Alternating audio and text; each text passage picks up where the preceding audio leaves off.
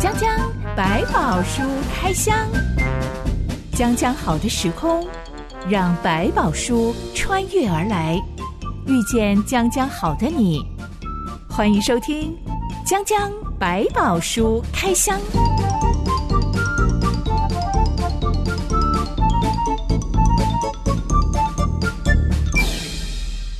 白宝书里有白宝，让知心和下巴哥为你开箱来挖宝。Hello，我是知心。 Hello，下凡哥。一开始来聊聊仇富心态。仇富心态对有钱人带有敌视，听说仇富心态其实是一件很矛盾的心态，是因为如果你真的要问这样子的人，虽然他们看起来都是愤愤不平说，社会上面百分之一的人怎么可以垄断这么庞大的财富是呢？是，但如果你真的要问他们，那你讨厌世界首富吗？那个嗯谁谁谁谁谁谁，对，对到确切的嗯人的时候，他们又并不是真的仇恨他们，又真的蛮敬佩他们的，因为对毕竟他们并不是纯粹掠夺人家的财富来的。是是对是，他们。对是很有实力能够是变成世界首富的。其实仇富，我觉得他是比较是仇恨一些继承啊，或者是不劳而获的这种富有者，又为富不仁这种人，他可能是比较仇视的，对于财富的垄断跟所谓使用的方法感到不公平，就产生了一些仇富的心态。其实有很多仇恨心态跟仇富背后的原理很接近，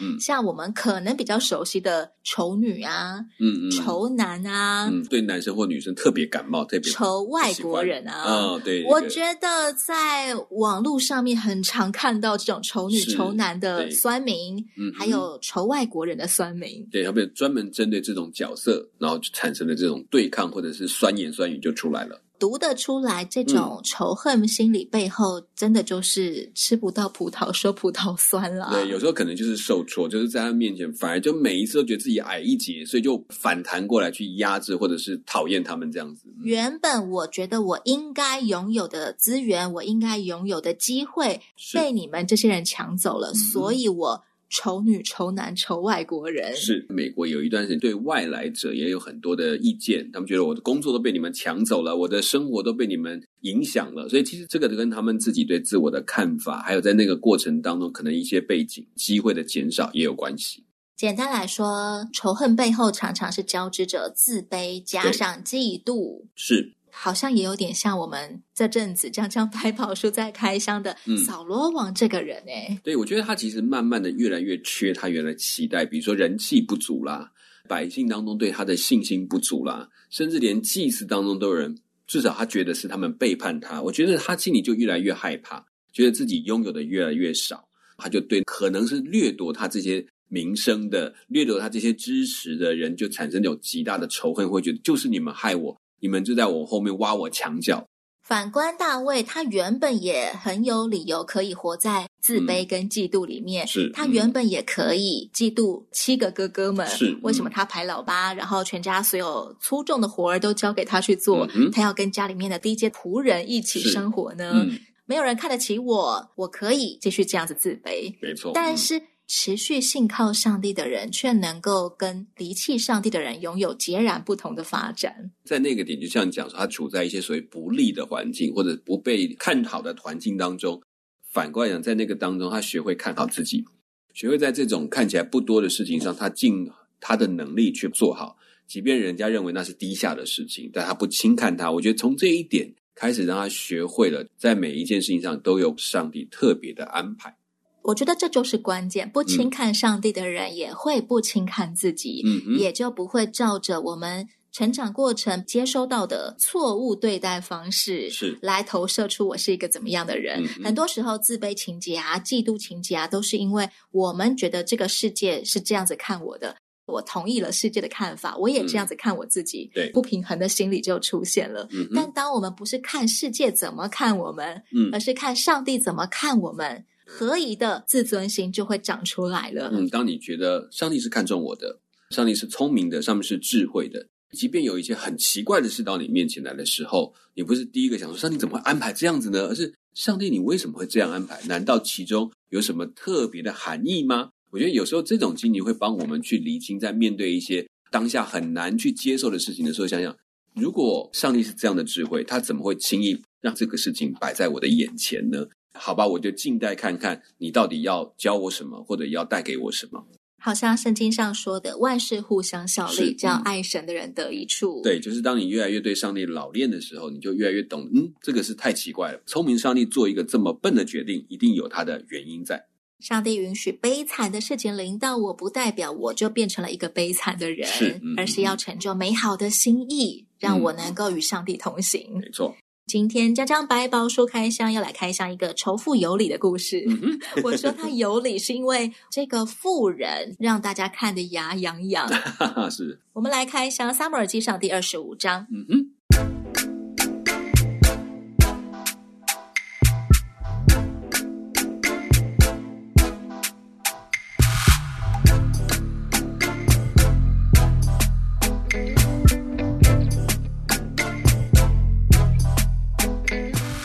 大卫自从逃离宫廷、逃离了扫罗之后，一直嗯都在偏乡旷野地区躲来躲去。是。自嗯从扫罗王第一次良心发现放过他，嗯他终于可以喘一口气，安居乐业了。嗯哼，而在老先知撒母耳也过世之后，大卫一行人的定居地方是以色列最南端的巴兰旷野，选择了一个离扫罗最远的地 方。等于在边境上，他成为另外一股防卫的力量。没有太相信扫罗王的忏悔，他也没有把握，因为他知道，除非扫罗派人来迎接他，或者是接纳他，看见扫罗没有后续的动作，但至少你没有追杀我了，这一关已经先过。要做的事情就是把自己放在一个扫罗不想管的地区，他在那里好好的经营，他接下来到代理部队，或者是他要训练一个群体出来。也有一些翻译把这个地方巴兰旷嗯野翻成马云旷野。是马云旷野就是我们上回说大卫跟嗯扫罗隔着一座山，你追我跑，刚好谁也没抓到是谁的那个旷野。嗯哼，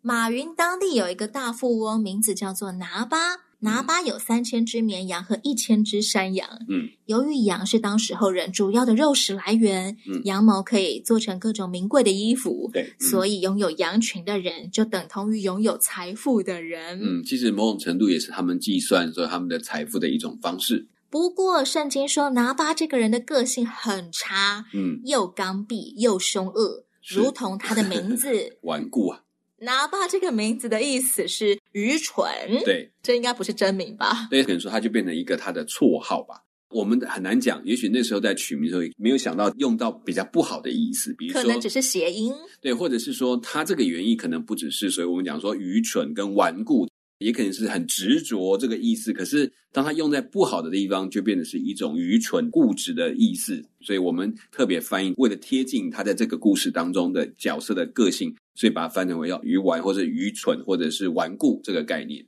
就像很多太太会笑话自己的先生太直男了，嗯是太木讷了，是 太直肠子，脑子都不会转弯，是就会嗯说、哦我们家那是一根木头啦，是是是，没有错。所以有时候会说哦， 你不要它就是个介意哦，对那个它是木头不，过它就是个石头啦，就是脑袋就是硬的，就是这样。但是呢，也可能讲另外，它可能就是它就是像个石头一样很坚硬的，是它能够坚持到底的，比较用这个角度来解释它。刚愎又凶恶的拿巴，他的嗯祖先是加勒。嗯，就是我们脑中想到的那个老当益壮， 又勇加敢勒又支有派的信这个嗯心，宗族的敢单挑整个巨人城的老战士加是勒。嗯嗯。我们再一次证明血统不等同于人 品。 是是是，有些遗传没有办法遗传下来，是，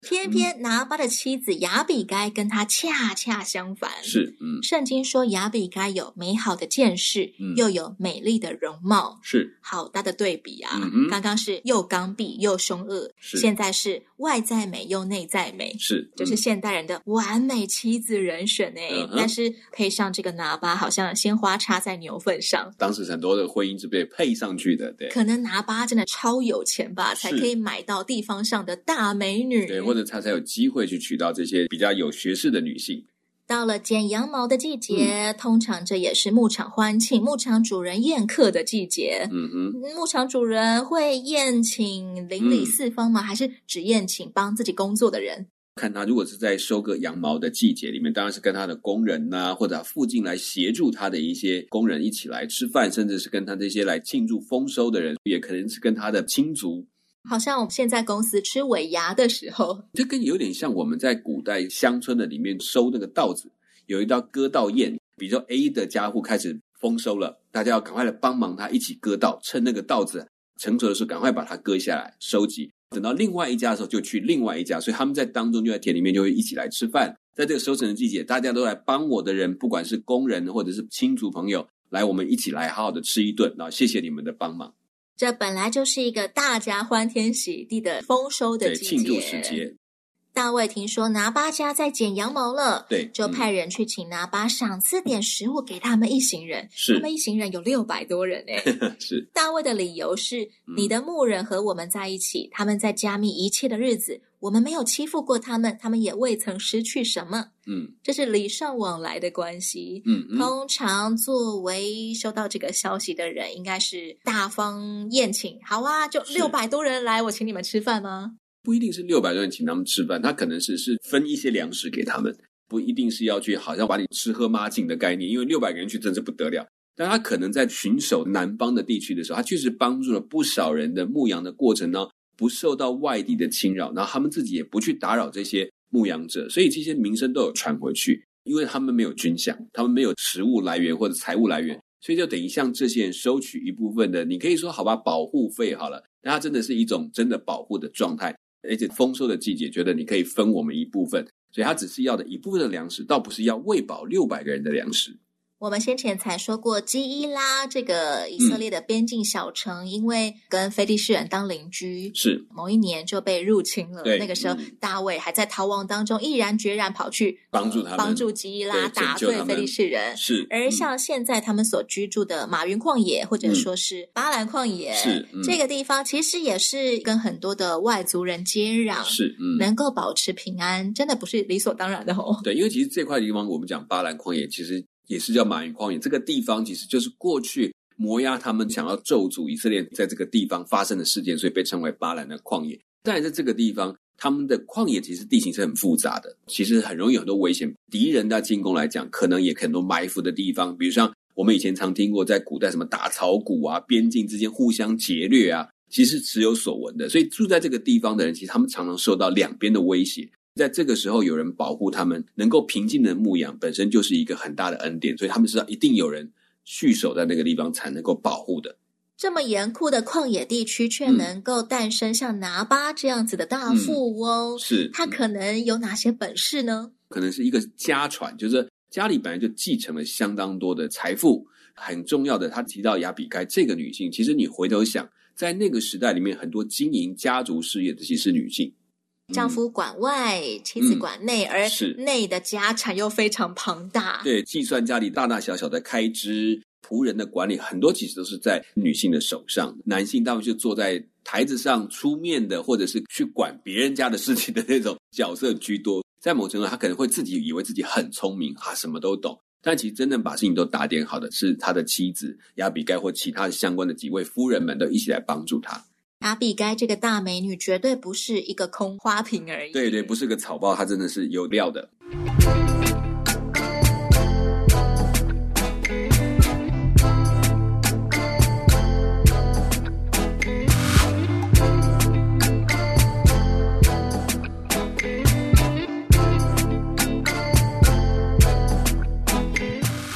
拿巴这个明明很有实力，可以宴请四方的大富翁，嗯听了大卫仆人的话之后，却说：“大卫是谁？耶西的儿子是谁？今日悖逆主人奔逃的仆人很多，我岂可把饮食以及我为剪羊毛的人所宰的肉，给那些我不知道从哪里来的人呢？”是，心胸狭窄的铁公 鸡，嗯它其实就是一个传统有钱人还有上位阶级的人的思考，就会觉得大卫就是一个不听话的仆人，不听王的一个臣仆，所以他用那个角度来想，他应该是一个继承者，不是一个白手起家的人。他就会觉得我就是主人，你们就是佣人，你们都听我的，所以你们做错了我就打你，我就教训你。同样的，这个不听话的仆人竟敢对抗他的主人，问题在他，他用这种讽刺的角度来讲说，你根本就是个逃犯。不听主人的仆人，你凭什么来跟我讲话？我是哪一种人，你是哪一种人？可以说他的愚蠢在这个地方，他只是用他的角度来判定所有人的问题。执行我做社服工作，有时候也会遇到大老板，嗯他，们可能不像拿巴啦，但是他们会有一种何不食肉糜的直觉，对，嗯会觉得。得我为什么要帮助弱势儿少呢？对啊，可能就是他们不努力嘛，就是他们不会好好学习嘛，活该啦！这种帮完呢还要落下这种话，那就是没有办法站在不同背景的孩子的情况来去思考。是不是因为有钱人什么都不缺，所以常常做人态度很不好啊，嗯或者我是懂很天真？可能是因为他们真的走过很辛苦的路程。你看，我就是打拼出来的、啊，够努力呀、我就是这样。我忘记在某个程度里，虽然够努力，其实上帝也给你很多好机会，给你一些好的环境来帮助你。有一些人，他们再怎么努力，他是跳不出来的。像他们可能从小要背多少父母遗留下的债务啊，或是问题啊，甚至身上有些特殊的疾病是遗传的，还没有办法创伤在里面的时候，其实越到一个年纪，他越来越会明白说，其实我虽然很努力，但是如果没有这么多的贵人，没有这么多的机会，我其实也到不了这个位置。长大就知道，其实我们真的好多东西是得志于天的。正在那种哇意气风发的时候，他就觉得我看就是我努力，我多么有见识，我多么会掌握机会。其实回头想，这机会真的如他所想的嘛？越后越想就越凶险，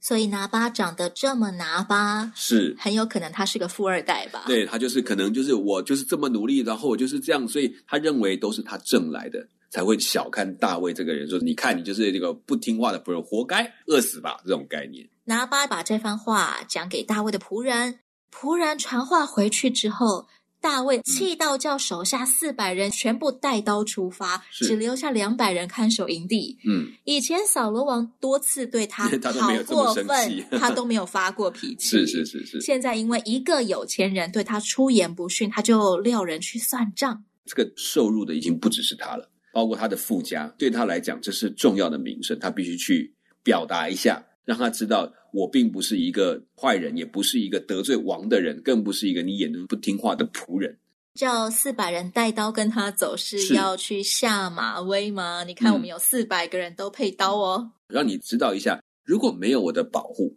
你们怎么可能有今天这个地步？老爸为什么会这么富有？当然有继承，但还包括这段时间确实大卫造成了一些安定的效果，所以老爸可以等到丰收的这一天，而不是等到有人趁这个时候来掠夺他的那一天。什么叫做拿刀的可怕？我让你看看，我如果今天不保护你，你会被抢成什么样？四百个人拿刀出现，感觉真的是很像要来收保护费了。嗯是没错，这下真的也要示威了。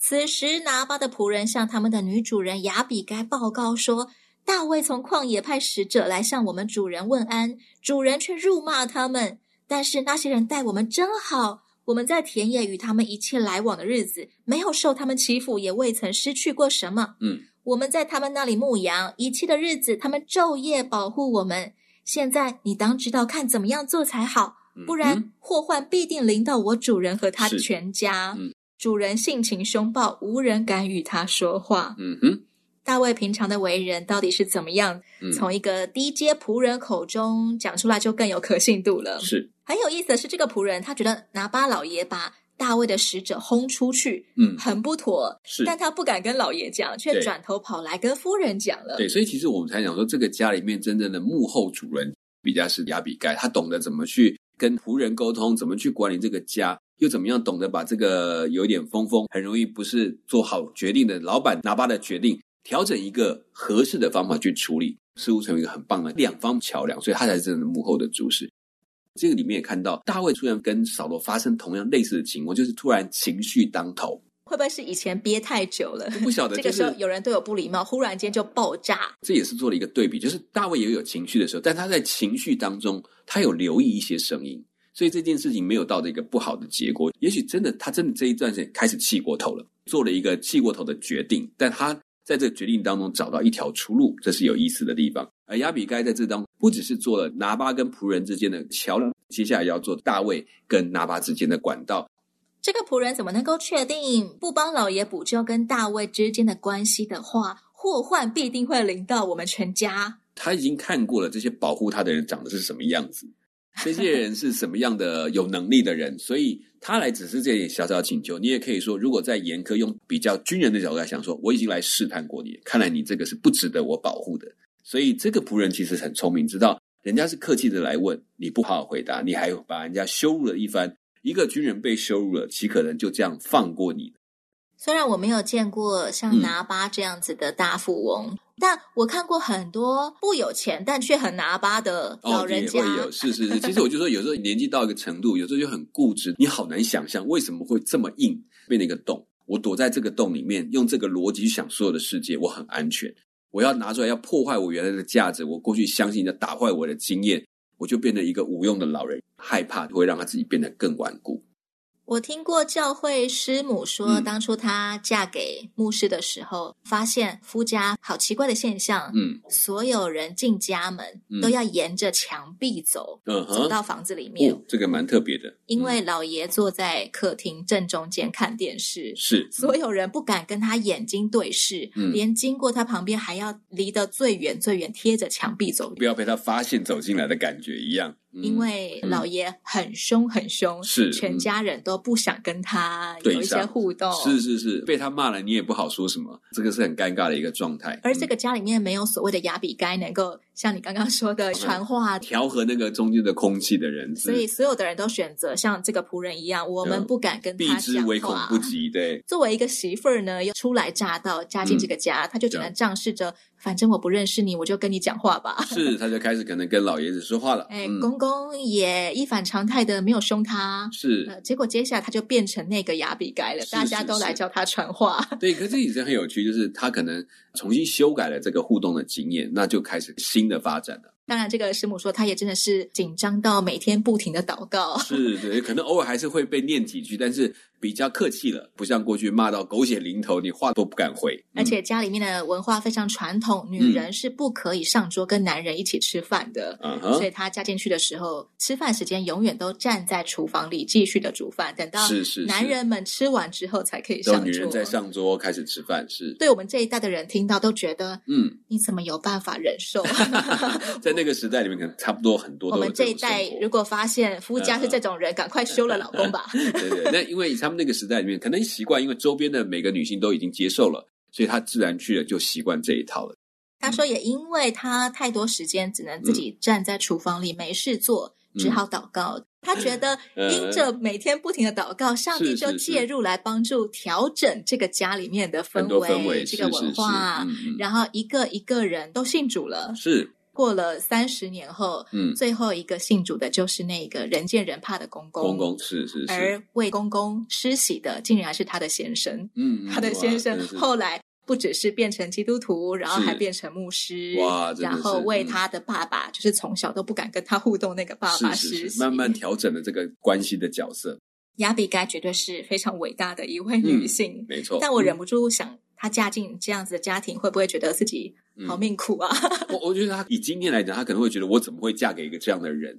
但是在那个时代里面，也没有机会比较，也就是认命，就是一个女孩子有一个归宿，有一个家，就是一个幸福了。所以她也就好好做她的本分。我想这也是她能够继续走下的原因。环境也确实在这方面的抱怨不会像我们现在这么的直接或这么的多，所以也就默默的接受了。像我刚刚说的这位师母，我嗯觉得也不难想象，雅比该在这样子的家庭里面，嗯，她不只是要有谦卑的品格，对要嗯有温柔的品格，嗯她大概还要反应非常快，是很聪明，很灵巧，很会看脸色，嗯很是会搞定不同的人际关系。毕竟对家里有这么多人要靠她管理，对这么多的事情要等着她发号命令。是